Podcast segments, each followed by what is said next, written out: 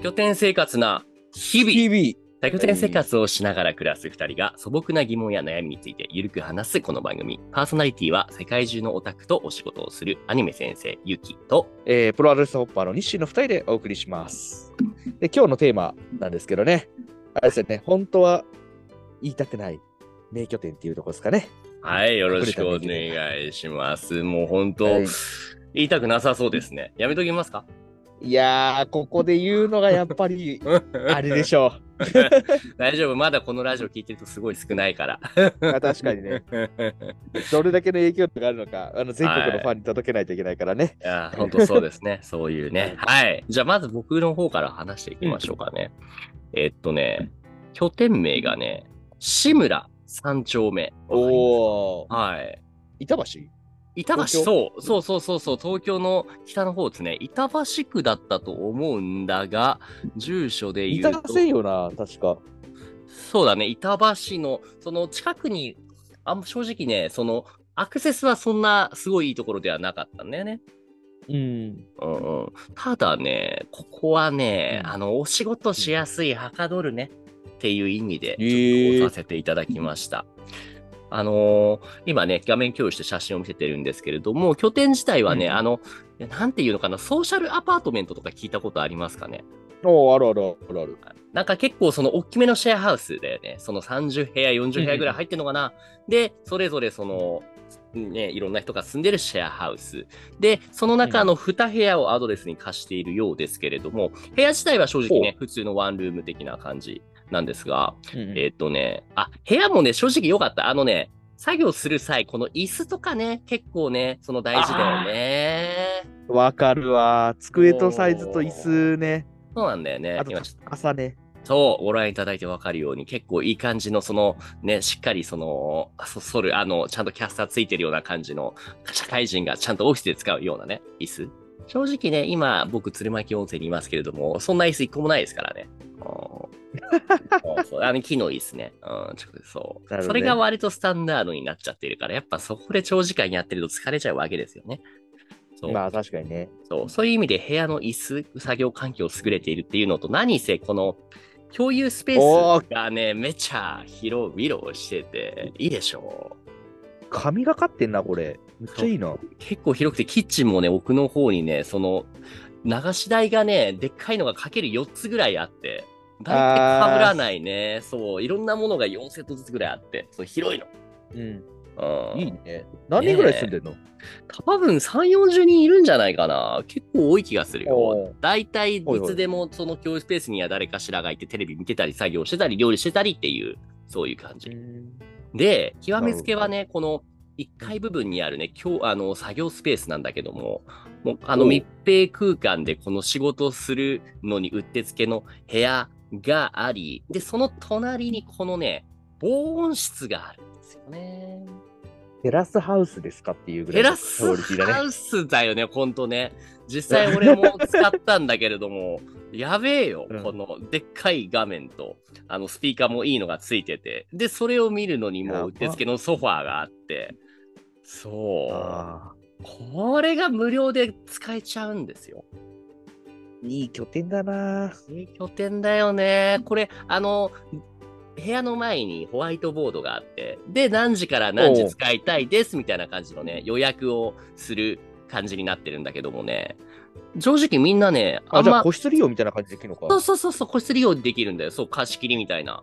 ただみんなすごいたくさん使ってるわけではなくて、特に俺なんか早朝の時間帯のお仕事が多いから、その時間ほとんど誰も使ってないんだよね。ああ、なるほどね。うんだからこそこの隠れた拠点という意味ではね、その作業をするにはもってこいでしたね。へえ。めっちゃいいな。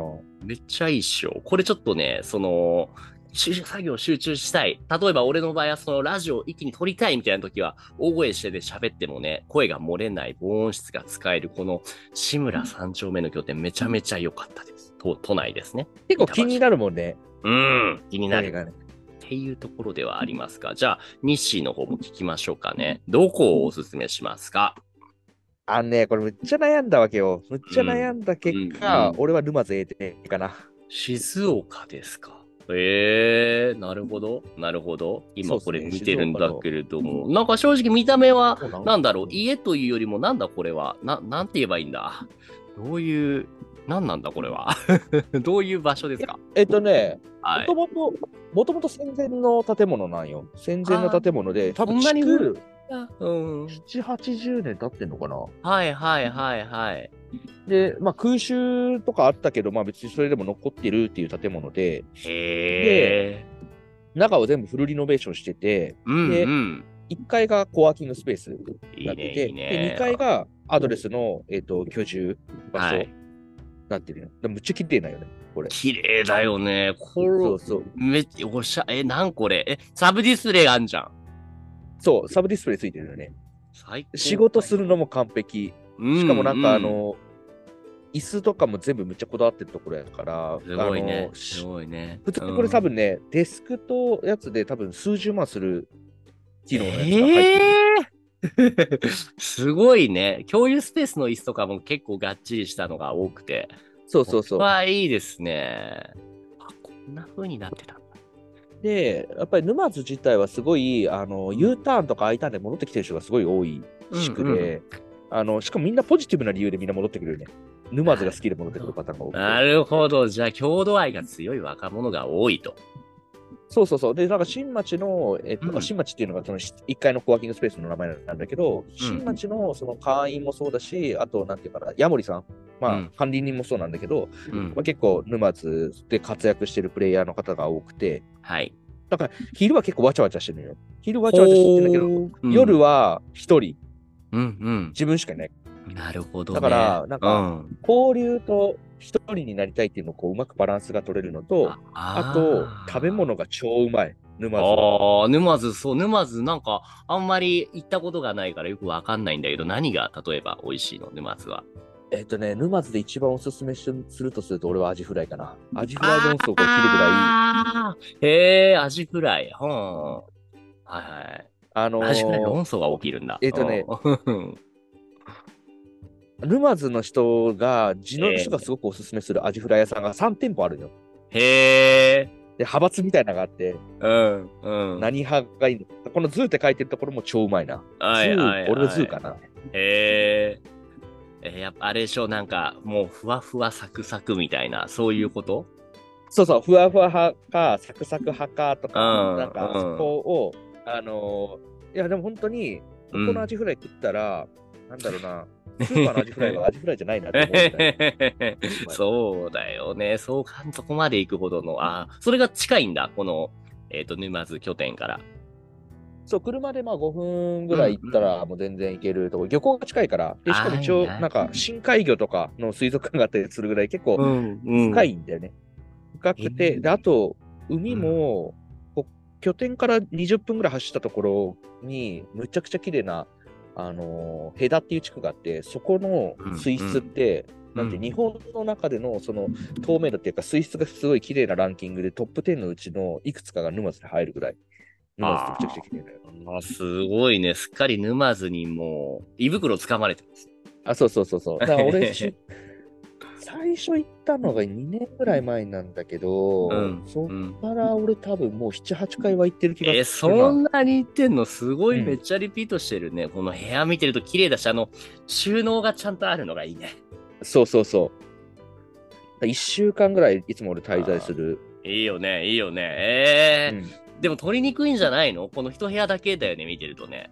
そう、一人部屋なんだけど、意外に取りやすい。なんかみんな持ち胸とか、はいはいはい。流れてくれてるから俺は沼津に絶対行く本当は言いたくないわけだ。いいのこれ。な。いや、もう本当それな。なんか、あの、おまあ、いでも他の人にも言ってもらいたいっていうところあるからな。そういう複雑な気持ちってあるよね。すごいすごいいいとこだけど、これ一週間も取れちゃっていいのみたいな。ね。そうね、そうそうそうね。うん確か予約制限かかってなかったと思うんだよな、ここ。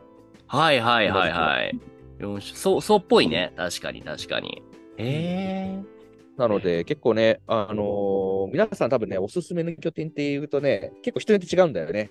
うん、そうだよね。だから、あのー意外に会員さん同士でちょっとおすすめの拠点聞くと結構出てくる答えが違うから、なんか俺は結構コミュニケーションといいコミュニケーションの取り方だよね。そうだね。ちょっとこのおすすめの拠点、ただおすすめじゃなくて、本当はみんな知られたくないんだけどっていう、教えたくないんだけどっていうところがあれば、ぜひね、皆さんも教えてほしいです。ね、書いてほしいよね。ね、コメントの方とかね、あと聞いた人はツイッターとかでも教えてください。じゃあ今日はこれぐらいにしましょうかね。おい。はーい。ではでは、じゃあエンディングというわ、はい、エンディング。というわけでお送りしました、多拠点生活な日々。番組では多拠点生活に関するテーマを発信していきます。番組への感想やリクエストは、Spotify の質問箱から投稿をお願いします。ポッドキャストや Spotify でお聞きの方は高評価、レビューもいただけると活動の励みになりますのでよろしくお願いします。ということで今回はここまで。ありがとうございました。ありがとうございました。